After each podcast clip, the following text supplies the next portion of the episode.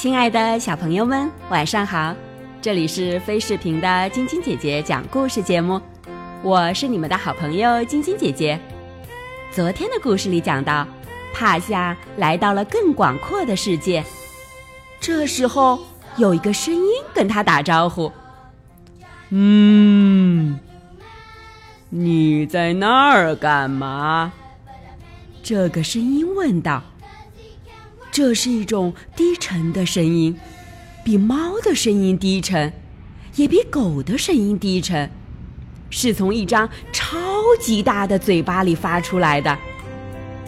这张粉红色又发亮的嘴巴就在帕夏的上面，帕夏吓了一跳，他从没见过这么庞大的动物。突然间，他觉得自己很渺小。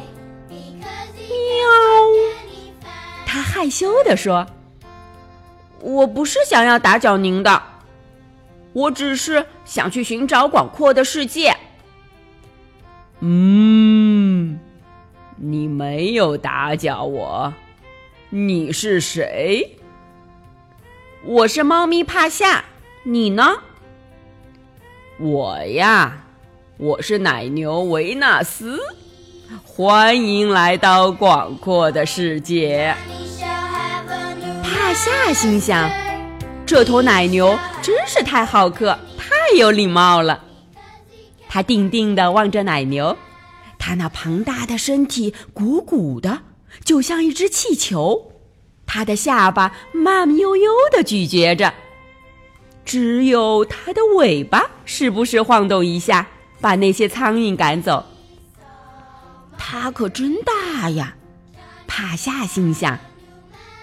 他的神情可真慵懒，他皮毛上的大斑点可真漂亮。他回想起了自己注视着泥水坑中的倒影时曾想到的事情。也许我是一头奶牛，他想到。你有时会吃小鸟或者老鼠吗？猫咪帕夏问奶牛维纳斯。嗯。不会，我只吃草，这是最好吃的东西。我也是，我也是，我吃草。帕夏高兴疯了，喊起来：“我吃草是为了给自己排毒，这对我有好处。依我看，亲爱的维纳斯，我们有很多共同点呢。”嗯，是呢，维纳斯回答。我也这么觉得。你认为我其实我会不会碰巧就是一头奶牛？奶牛维纳斯笑了起来。你太小了，我的朋友，维纳斯说道。和一头奶牛相比，你太瘦、太灵巧、太柔软了。瞧瞧我。我甚至都不能挠到自己的屁股。可怜的维纳斯用尽全力伸长脖子，可是他的嘴巴才刚刚够到肚子的中间。而帕夏尽管过于肥胖，却能像只虫子一样蜷起身子，还能够到自己的尾巴。的确是这样，帕夏说道。我还从没发觉自己的身子很柔软。所有的猫咪都是这样，维纳斯说。你怎么知道的？帕夏问道。他很佩服奶牛渊博的知识。由于生活在广阔的世界中，他说道，我们学会了认识所有的动物。那小鸟呢？你知道小鸟吗？帕夏问道。“嗯，当然了。”奶牛回答道。“小鸟们帮我们赶走那些苍蝇，作为报答。”“怎么报答？”帕夏问道。可是维纳斯什么也没回答，只是笑了起来。从前有一堆牛粪。在这堆牛粪里有四个小家伙，这是四只朱顶雀宝宝，它们叫做笨笨、索罗、壮壮和丁果。自从丁果掉下鸟巢之后，它们长大了不少，已经学会了朱顶雀需要学习的所有技能。也就是说，没什么了不起的技能。它们学会了飞翔、捉虫子吃。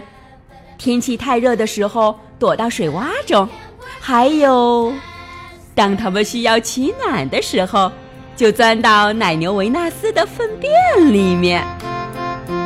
小鸟们真是奇怪。帕夏一边看着丁果和哥哥们在粪便里走来走去，一边对维纳斯说：“哦，你知道。”维纳斯说道。他的头脑有多聪明，身体也就有多懒惰。如果好好想想这件事的话，我们都有一点奇怪。重要的是，重要的是什么？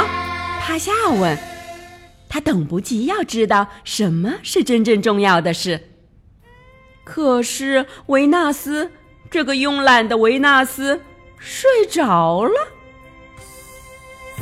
经历了这么多冒险，见识了这么多新事物，猫咪泡下疲倦了，它蜷缩成一个球，抵着这位新朋友温暖的肚子，心想：终于能用所有的时间来发现生活的意义了。